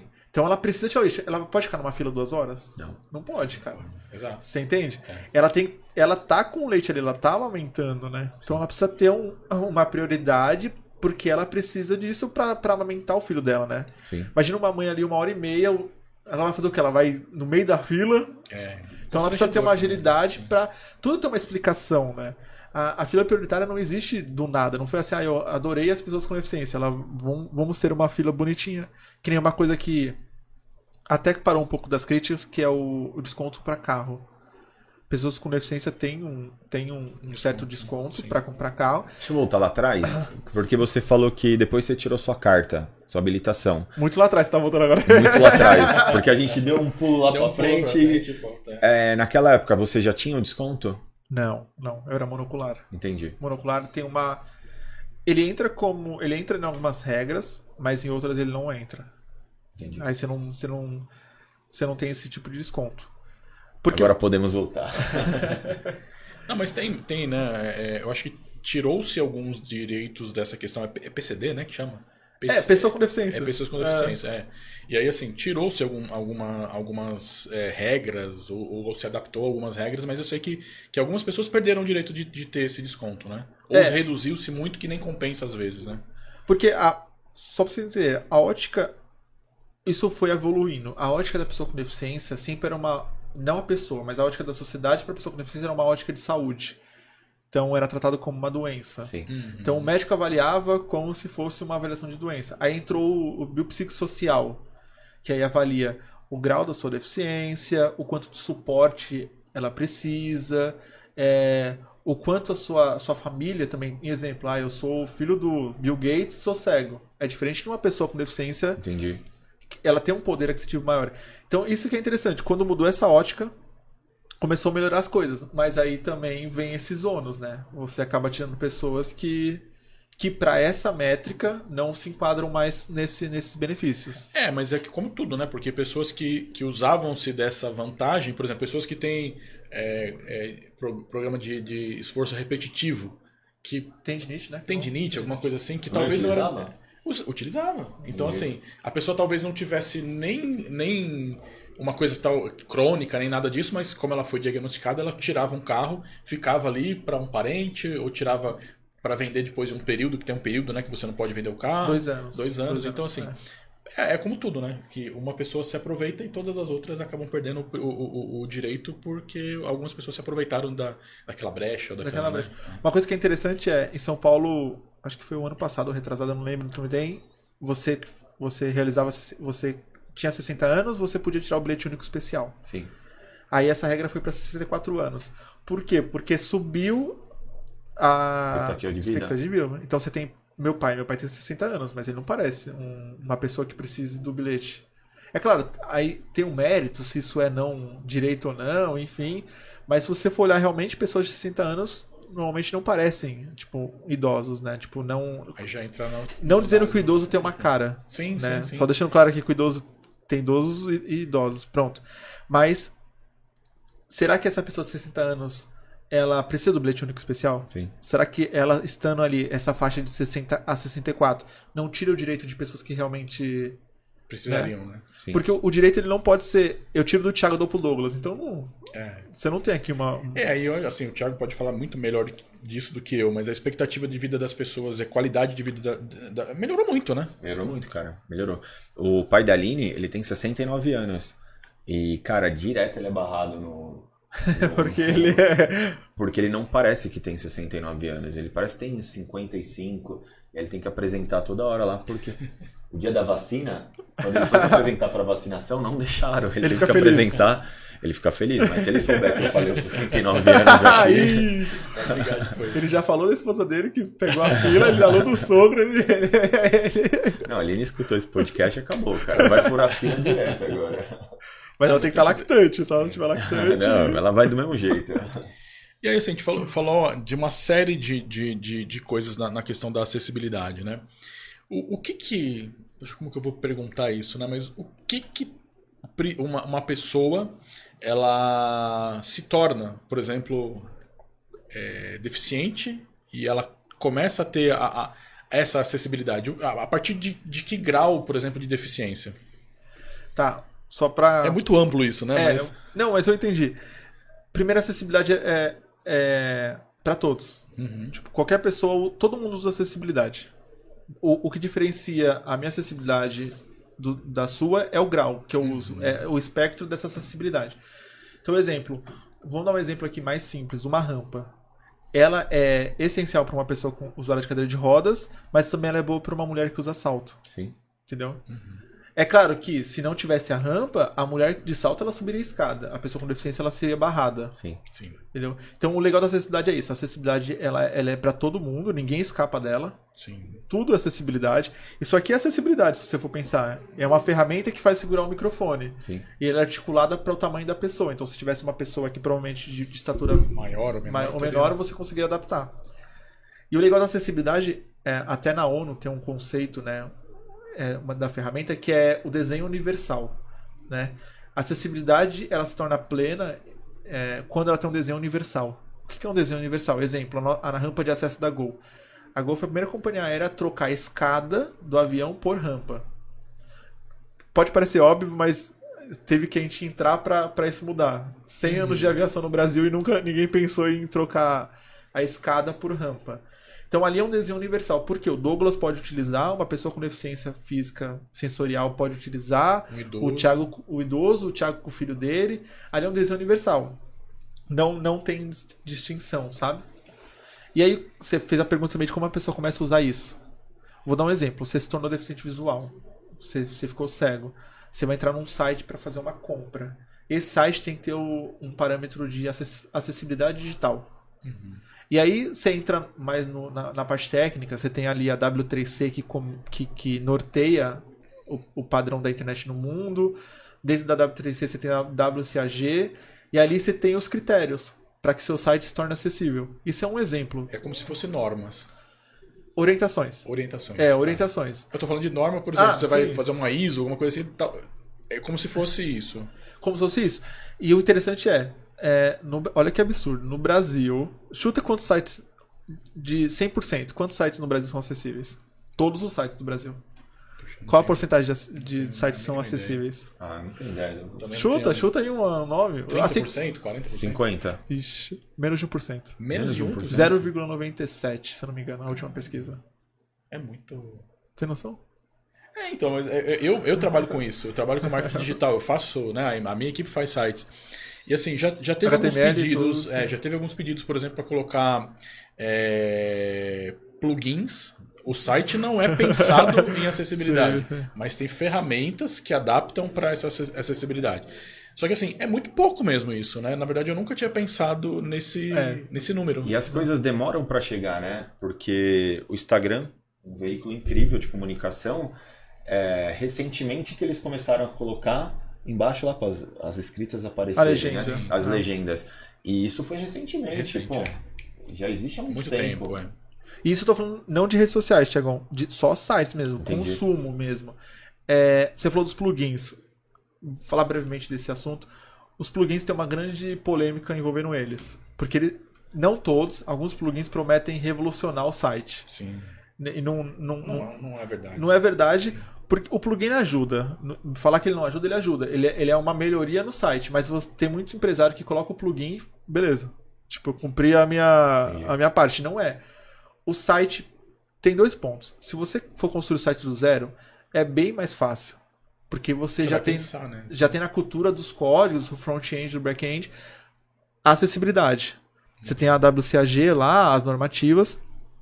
Mas se você for fazer um site, se você for acessibilidade de um site que já existe, é muito difícil. Sim. Até porque tem que adaptar. adaptar. Tem, cada, cada, site é feito numa, uma linguagem de programação diferente. Diferente. Assim. E o plugin é isso. Os plugins, alguns são muito bons, mas para você evoluir. Não para ser, tipo. É, Salvação, né? É, uma coisa de você trocar a roda do seu carro e não ter o carro. Sim. Tipo, ah, só a roda adianta. Não, a roda é legal, ela vai ajudar, mas ela não, ela não, não sozinha, sozinha ela não faz nada. E aí você tem esse tipo, 0,96, se eu não me engano. Eu, vou, eu mando para vocês depois a pesquisa de sites que, não, que são acessíveis no Brasil. É, só falando um pouco mais tecnicamente, você tem três, tipo, três níveis padrão. Né? Você tem o, o, o A, o A, 2As e o 3As, né? Que eles chamam de single, double e triple A, né? No, no Brasil, acho que tem sites que são, que são 2As, que são, são sites de excelência, né? E, e, fora do Brasil você tem sites que são três, mas aí já são normativas, você deve conhecer bem, Douglas, bem difícil de atingir, sabe assim? Sim, sim. Mas o 2 já atende. O 2 realmente entrega pro, pro, pro seu cliente ou pro seu usuário um. Tá, e uma, uma, uma lição de casa, né, para os e-commerce, por exemplo. A gente está falando aqui de 24% da população tem um ah, tipo de deficiência. Sim, Eu não sei quanto tem, por exemplo, quanto por cento dessa população não tem acesso a, a um e-commerce porque não tem recurso, né? Fica aí uma lição de casa. Tá perdendo, tá perdendo dinheiro, tá deixando dinheiro na mesa. Igual no Instagram, quando, assim, tem uma hashtag que é pra cego ver ou pra todos verem, uhum. né? E aí você descreve o que tá ali. Sim. Porque, exemplo, eu tô vendendo, sei lá, um tênis no Instagram. Pro cego é só uma imagem, não tem, não tem, então... Ou uma música, né? Porque se não tiver nada, tu não sabe nem o que, que tá passando, né? E sabe o que é interessante, Douglas? eu sou uma pessoa com deficiência, vocês não são. Certo? O meu 100 reais é o mesmo, tem o mesmo poder econômico que o de vocês. Sim. Não Sim. muda. O meu 100 Não reais, quando eu entrego, ele não perde valor monetário Não, porque eu sou uma pessoa com deficiência. Sim. E eu, assim, por experiência própria, eu sou, eu própria, eu sou mais fiel à empresa que me trata bem do que outros tipos de, de pessoas que não têm deficiência. Sim. Então quando você começa a imagino tratar bem, por, por ter esse. Fideliza, né? É, cara? é ruim porque por um lado você sabe que é por causa do deserto, né? Sim. Quando não tem ninguém fazendo, Quem faz se destaca. Se saca. alguém faz. alguém faz, é. E, e é interessante, não, não tem poder, não perde o poder econômico. Né? Sim, Não- você imagina que. É, e aí vem, vem o, o, o jurídico, né? A pessoa processa, sua marca perde, perde brand, você é exposta na- nas mídias sociais, entendeu? E aproveitando que a gente está falando sobre isso, é, teve uma parte da- do podcast que você falou que é um público que tem dinheiro. Eu gostaria que você explicasse um pouquinho mais sobre isso. Porque, primeiro, é um público muito grande, né? Sim. Se for pensar 45 milhões é muita gente. muita gente. É muita gente. São pessoas que lutaram muito, estão empregadas, não todos, é claro, mas são pessoas que realmente lutam pra, pra, pra realmente se promoverem, sabe? Pra se evoluir. E o dinheiro tá parado, porque eu vou dar um exemplo hoje. Hoje eu vou entrar num site X, né? Pra comprar, sei lá, um tênis. Não, não compro. Porque no motor de busca eu não vou conseguir, Entendi. no motor de. Como que eu vou colocar meu. Eita, como eu vou colocar meu cartão. Eita, meu cartão de crédito? Exato. Você É entende? verdade, né? Sim. Se você for pegar os grandes bancos, Uhum. saiu junho do ano passado os 20 melhores bancos do Brasil. Nenhum deles tem acessibilidade. E não tem desculpa. Mas é uma coisa muito louca, porque se for, se for ver, eu trabalho com isso e eu nunca pensei nesse sentido, né? Tá Então, assim, é, não, mas é uma, é uma reflexão até pra mim mesmo, né? Porque é, eu, como eu fiz, sei lá, dezenas ou centenas de sites e nenhum foi pensado desde o início. Com, é, e aí o que você falou mesmo. Eu entro, por exemplo, num site para comprar um tênis. Então eu vou colocar lá a cor que eu quero, o número que eu quero e tudo mais. E esse site depois, dependendo do, do mecanismo que esse site tenha, ele vai começar a dar sugestões para mim Sim. todas as vezes que eu entrar. Então, por exemplo, você gosta de um tênis branco, número 43, você gosta de um tênis preto, tal, tal, tal. Cano baixo, cano alto, blá blá blá. E agora, Tem o para famoso algoritmo, Douglas? é um algoritmo, É, é, um um algoritmo. algoritmo, é, é uma inteligência artificial que tem, o- junto com o Big Data, que tem alguma, alguns mecanismos ali que vai te perseguir um pouco na internet ali. Toda vez que você entrar no Facebook, for entrar no Google, vai aparecer a propaganda ali do, do que você está procurando. Mas eu acho que essa reflexão para as empresas, né? Porque isso não está sendo pensado, né? Para essa, pra essa parcela da população que tem poder de compra também, né? Tem. Isso é uma teoria do espaço vazio. Exato, que ninguém tem. exato. É, É então. o diferencial. E, e- e é interessante porque tem muita empresa grande que acha que tá fazendo.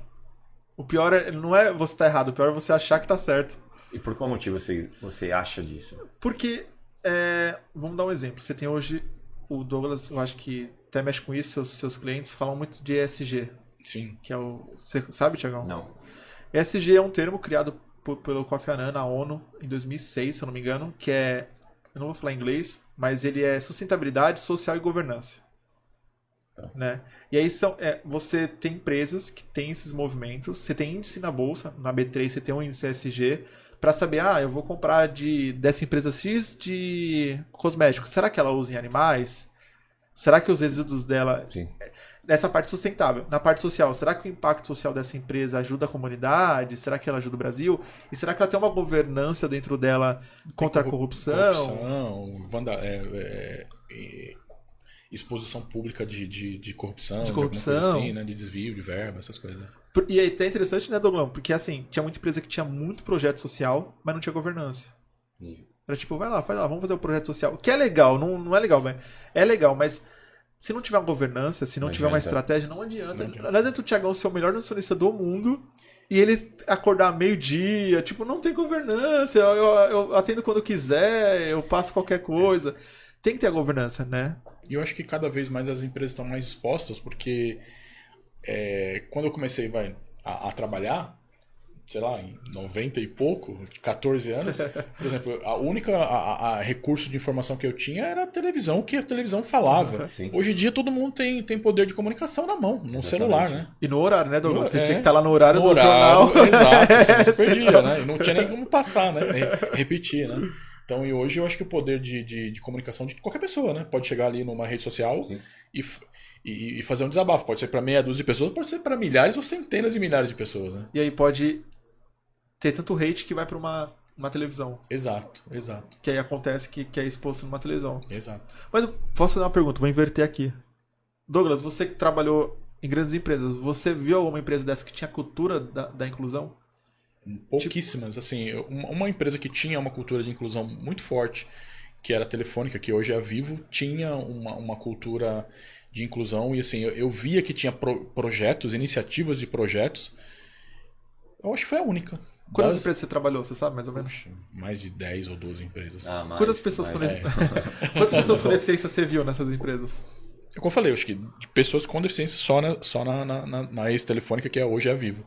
Tá vendo? Não vi nenhuma outra empresa. Eu sabia, por exemplo, eu não vou falar o nome de empresas aqui, mas Não, assim, sim, sim. Mas eu já eu vi que em algumas empresas cumpriam a lei, que é contratar pessoas, igual, igual Sim. você falou. Eu tenho que. Eu, eu trabalho num. é, aqui eu tenho três andares no prédio. E aí eu não vou quebrar o prédio inteiro, eu vou gastar 2 milhões para quebrar o prédio e fazer adaptações para pessoas com cadeirantes, alguma coisa assim. Eu vou deixar essas pessoas lá fazendo curso no, no, no SEST Senai, no, nos, e, e afastada, elas estão ganhando, mas ela, e eu tô, tô cumprindo a lei. Mas não tem nenhum projeto de incluir essas pessoas na sociedade mesmo, na, na, na economia, no, no trabalho, nenhum, né? No não giro, tem, não. Não tem. Não tem. E você, Tiagão, na sua vida acadêmica e. Eu, eu comecei nas Casas Bahia. Eu trabalhei quatro anos lá. A Casas Bahia pagou metade da minha faculdade. E na Casas Bahia tinha. Isso eu não sabia, não. Trabalhei nas Casas Bahia, Bruno. Eu era jogador de futebol. E aí eu larguei o futebol com 20 anos de idade, porque o pai trocínio eu mais. E eu fui pra lógica, cara. Fui atleta a minha vida inteira. É, se eu for tentar ser alguma coisa, o caminho é o lado do esporte. E aí foi onde que eu fui pra educação física. E por qual motivo que eu fui para as Casas Bahia? Porque minha irmã já trabalhava lá. Então ela falou: ó, eu consigo uma vaguinha ali no call center, que eu atendia telefone. Então se você me ligar hoje, você deu sorte que eu atendi, tá? Mas a segunda eu não atendo. É sério, eu peguei trauma de telefone, era 270 ligações por dia. dia. Mas as Casas Bahia realmente sempre foi uma empresa muito diferenciada, sabe?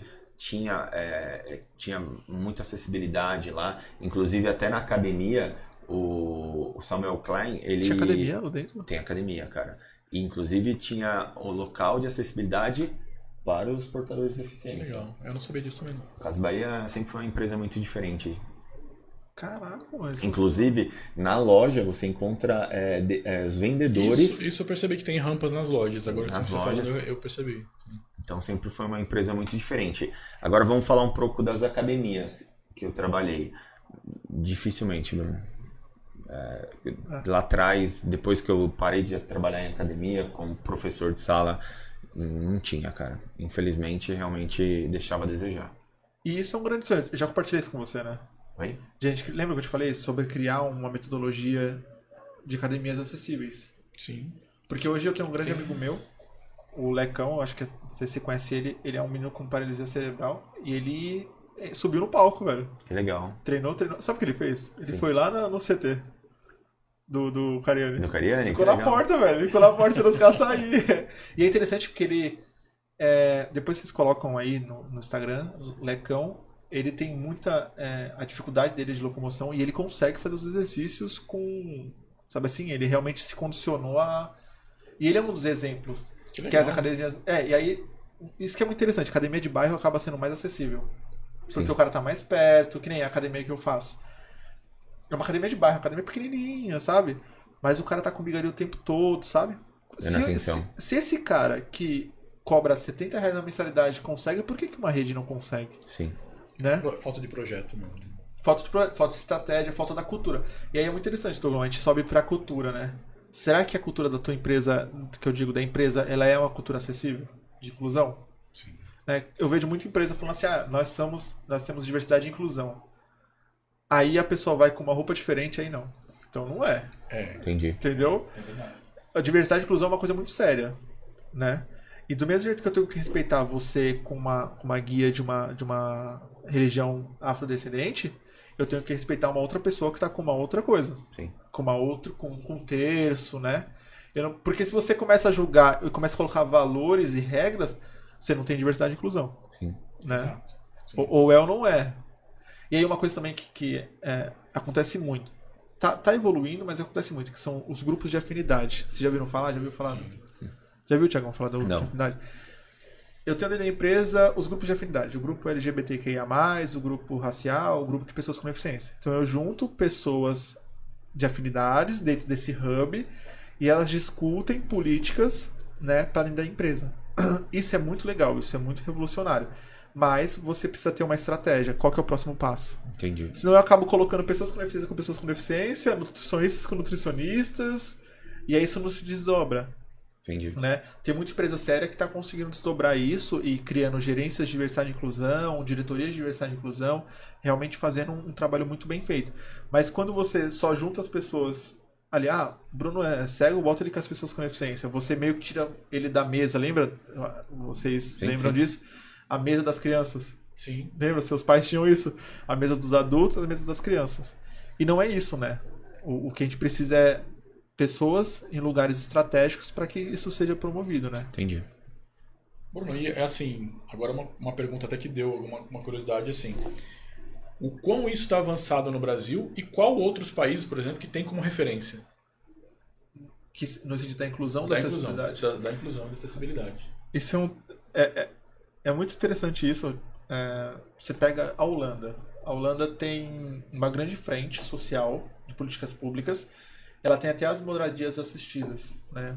São, eu não, eu não, eu não sei se esse é o nome correto, sempre muda o nome. Ah, mas eu acho que eu vi, eu vi até uma, Já uma- viu? um documentário sobre isso, né? Que pessoas com deficiência vão morar num apartamento onde tem tutores Isso. e tudo mais, né? É, perfeito, isso. E aí o que Legal, acontece? Bem legal. Não. É legal, mas o Estado ele ajuda muito. E aí a pessoa acaba. Será que a pessoa está se promovendo? Você entende? Entendi. Exemplo, eu conversando com mães da Holanda. Ela fala assim pra mim, ah, Bruno, eu diagnosticou que meu filho tem autismo. O Estado já vem. Tudo, tudo, você quer tudo. Será que. Tem que dar tudo, mas será que o Estado também fala. Vamos, vamos fazer uma trajetória de empregabilidade aqui, uma trajetória de estudo, né? Vou dar um exemplo básico. Eu tenho muito. Eu tenho muita amigo criança com deficiência visual. Muito. Eles querem fazer robótica. Tem escolas acessíveis hoje de robótica? Tem de programação? Um cara quer fazer um Python. Não- assim, para esse tipo de público. Não tem, né? Não tem. eu tem. conheço. Então você faz a criança ser o que, o que tem que dá pra ser, O que né? dá pra ser, tipo, Não é nem o que tem- o que tem que ser, é o que dá pra ser, né? o que dá pra ser, entendeu? E aí você pega outros, outros países. É, você tem os Estados Unidos, aí lá, a- os Estados Unidos tem. Eles não têm fila. Tem alguns estados que não têm fila prioritária, mas eles têm algumas frentes muito boas. De normativo, o Brasil é um dos melhores. Nós temos hoje a Lei Brasileira de Inclusão, que é um- uma lei muito legal. É, em 2000, sou ruim de data, mas em 2006, se não me engano, a- o Brasil se torna signatário da ONU. Exemplo, a ONU faz a regra. Você não é obrigado a aceitar a regra, mas a partir do momento que você aceita, aí você se é obrigado. Comprei. É. Aí o Brasil se torna signatário da ONU. Quando ele se torna signatário da ONU, isso entra no nosso ordenamento jurídico. E aí se desdobra para o Estatuto da Pessoa com Deficiência, que se desdobra para a Lei Brasileira de Inclusão. Né? E aí você tem os decretos e tudo mais. Então o Brasil hoje é o país que tem mais é, material para isso. Então você, lê- você vê a Lei Brasileira de Inclusão, nós temos as NBRs 9050, que são as normativas da BNT. Tá para lançar agora uma BNT sobre site, depois eu até te mando, Douglas. Tem, uma, tem um, eu conheço a, uma dos membros dessa, desse núcleo Ah, que está desenvolvendo. Porque hoje nós temos a BNTs para algumas coisas, tipo infraestrutura, comunicação, mas a gente não, não existia uma BNT, uma NBR para sites. Não, eu, tô- eu fiz essa pergunta porque assim, a gente tem a, aqui, os brasileiros têm aquela síndrome da gata borralheira, né? Que o Brasil não tem nada. E na verdade não, temos, né? nós temos, nós É, temos. pelo que eu entendi, o Brasil é um dos países mais avançados. É, o, o problema é que não tem políticas públicas de afirmação, né, para pessoas com deficiência, Entendi. né? Então você tem lá as leis, mas você não tem os órgãos que fiscalizam e não fiscalizam corretamente. Então, exemplo, você tem um órgão que vai fiscalizar o site do Douglas. Será que esse, esse órgão fiscalizador ele tem o- os programadores que entendem de WCAG? Entendi. Sim, se o cara não tiver a mínima noção, vai vai fiscalizar o quê, né? Você entendeu? Sim. Mas o Brasil é muito bom sim. O Brasil tem. Uma coisa que nós temos é, é o recurso humano. Nós temos é, excelentes é, pilares. Então você tem a senadora, você tem hoje um deputado, você tem grandes é, membros que estudam muito sobre acessibilidade, sabe? Nós temos as secretarias, nós temos uma Secretaria Nacional da Pessoa com Deficiência, que fica abaixo do Ministério dos Direitos Humanos.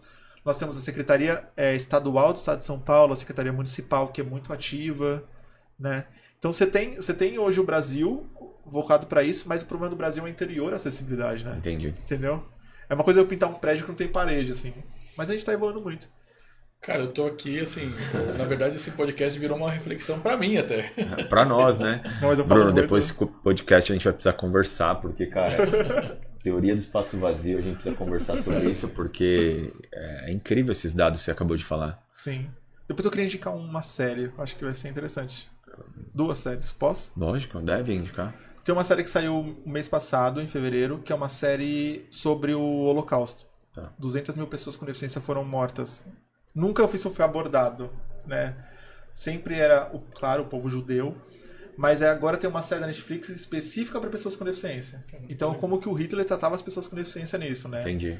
Então, como que ele fez. Muita gente morreu de fome, muita gente morreu de, de é, injeção letal e das câmeras. E é legal que essa série é focada pela ótica da pessoa com deficiência. Tá. Então, exemplo, eu morreria só. Só porque eu, eu sou uma pessoa com deficiência. E tem uma outra série, ela é um pouco mais antiga. É, depois, se alguém puder pesquisar o nome certo, é, eu acho que é Hemp Grief.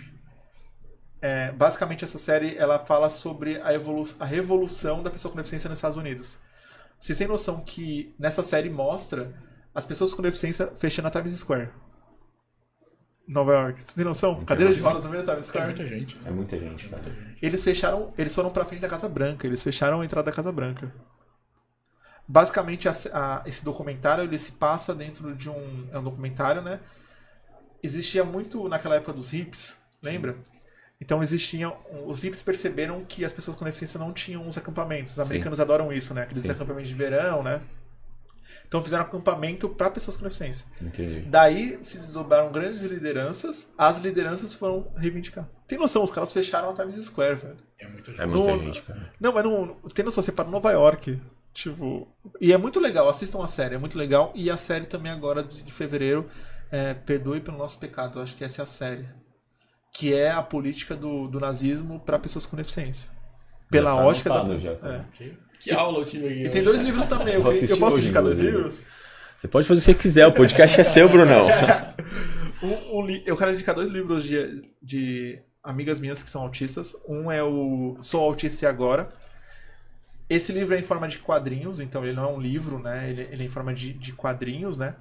E ele é para pessoas que descobriram que têm autismo depois de, de- já de, de certa idade. Entendi. Então, normalmente você descobre quando você é criança e, e agora tem um diagnósticos com pessoas com 30, 40 anos. É interessante que é um livro muito leve, leve no sentido assim, ele traz termos técnicos, mas você começa a aprender e você nem percebe. E se você tiver algum, é, sei lá, eu acho que eu tenho, o livro pode te ajudar a entender. Porque às vezes você pode ser uma pessoa com tá dentro Entendi. do espectro e não saber. Entendi. Entendeu? Trauma E- de autismo, alguma coisa, você não Isso, sabe. é, eu, eu, eu tô em luta do meu diagnóstico. Algumas mães e alguns médicos acham que eu tenho, tô dentro do espectro, Tá. né? E outro livro é... Ai, meu Deus, qual que é o nome agora? Eu vou mandar pra, pra vocês, eu posso mandar, vocês colocam? Pode. O, o Messi, ele tem autismo, né? Não, Eu- não, não, não. Messi não? não tem. Né? Foi provado, foi provado. Foi provado? Foi, foi. Tá, mas teve uns boatos que ele tinha. Não, era, foi? era, era o, a lenda, né? Era a lenda? É, porque o que acontece, né, no autismo? Existe a lenda que o autista era o superdotado. Lembra disso? Entendi. Você Sim, falar, sim, nossa, sim. o autista. E na verdade isso, não é real porque ele é autista. Ele pode ser superdotado porque ele é superdotado. O que acontece no autismo é que tem o hiperfoco. Sim. E aí, o- depois pesquisem o que é hiperfoco. O hiperfoco ajuda e também pode atrapalhar Entendi. entendeu? E aí você tem é, esses mitos do, do, do autismo, do espectro, mas é muito legal que você tem hoje literatura, literaturas legais sobre autismo. É Então, às vezes, você tem um filho é, que não tá indo bem na, na escola e você, você tá, aí você tá culpando ele, mas às vezes ele tá dentro do espectro, às vezes Entendi. ele não, a escola não tá adaptada pra ele, sabe assim? A que o hiperfoco é, é- ele é confundido muitas vezes com o estado de flow também. né? É um Exatamente. estado de- Por exemplo, Brunão tem estado de flow aí que É. não para. Mas eu sou, eu não posso. Vocês têm que me barrar, porque. Não, mas eu, eu achei que foi assim sensacional. Acho que talvez a gente vai chamar vocês aí até para uma outra conversa, até com talvez colocar mais uma outra pessoa que também Acho tenha, né? interessantíssimo. É, que eu achei muito legal hoje esse papo. É, como eu falei, eu acho que ficou uma reflexão até para mim mesmo, até nas coisas que eu Cara, minha faço. cabeça tá fervendo aqui, de verdade. de- é, eu assim, eu vou levar a minha lição de casa hoje. E Brunão, queria fazer mais uma pergunta, cara. Manda, Thiagão. Qual que é o seu objetivo de vida? De vida, De vida, deixar um cara. legado n- na acessibilidade.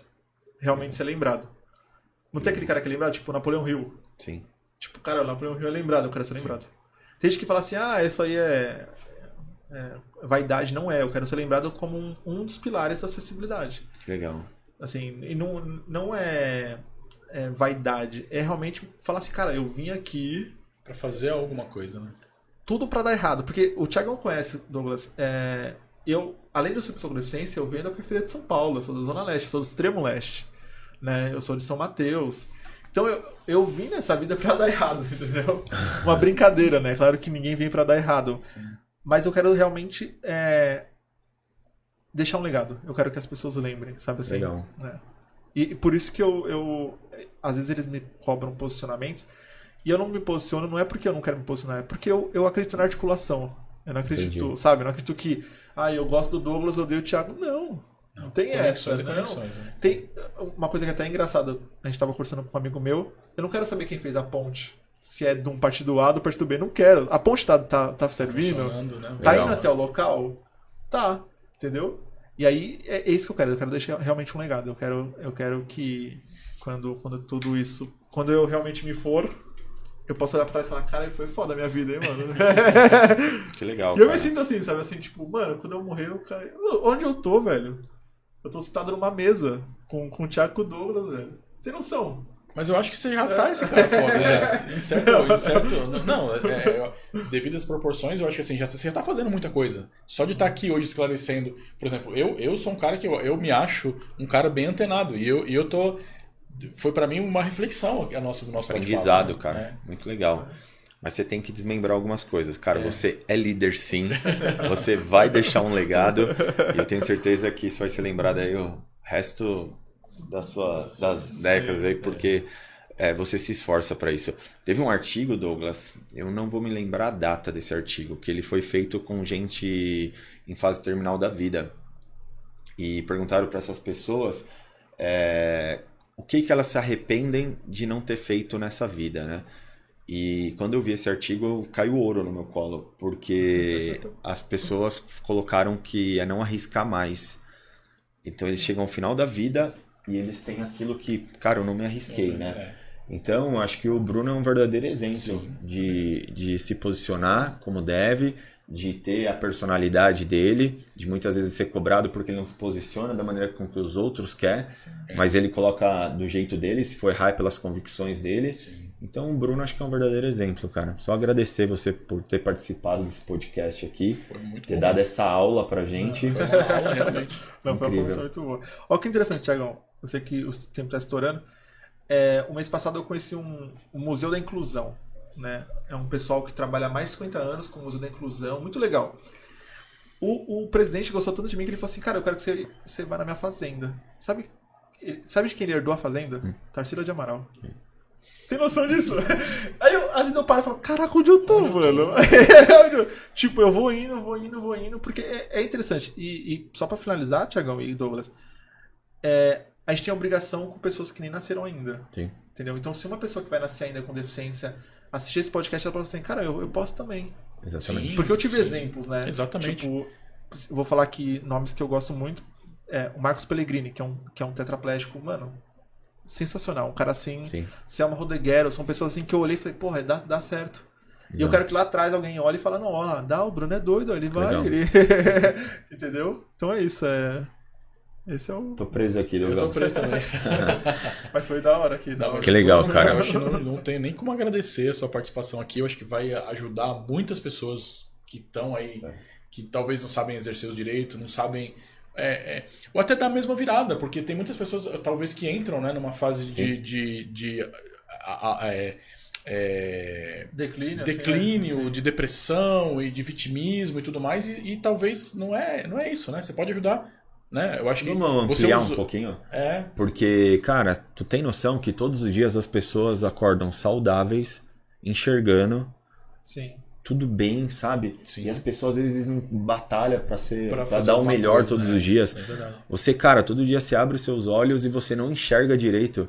Desde que a gente conhece o Bruno, a gente nunca viu ele falar, se vitimizar, por que Deus aconteceu. Cara, então acho que você é um verdadeiro exemplo para nós, para todos que estão assistindo, como, cara, você vive uma vez só, então se for viver uma vez só, vive direito. Intensamente, é verdade. Cara, brigadão. É isso, né, Douglas? Brunão, quero agradecer aqui por você ter aceitado o nosso convite.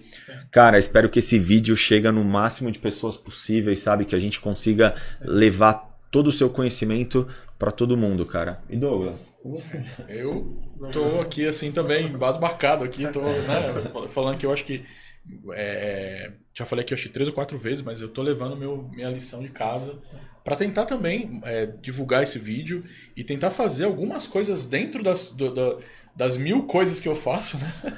e tentar incluir mais pessoas, né? Legal, Sim. cara. E é, é legal isso, que vocês têm uma energia muito boa, cara. é mesmo, é sério, uma energia legal, boa. Legal, cara, a gente fica feliz, de verdade. É. É isso, é isso aí, Douglas. Encerra por hoje. Né? Brunão. Obrigado. Bate, obrigado pelo convite. Douglas, eu que agradeço. É isso. Galera, mais um Caldeira Cast aí. Valeu.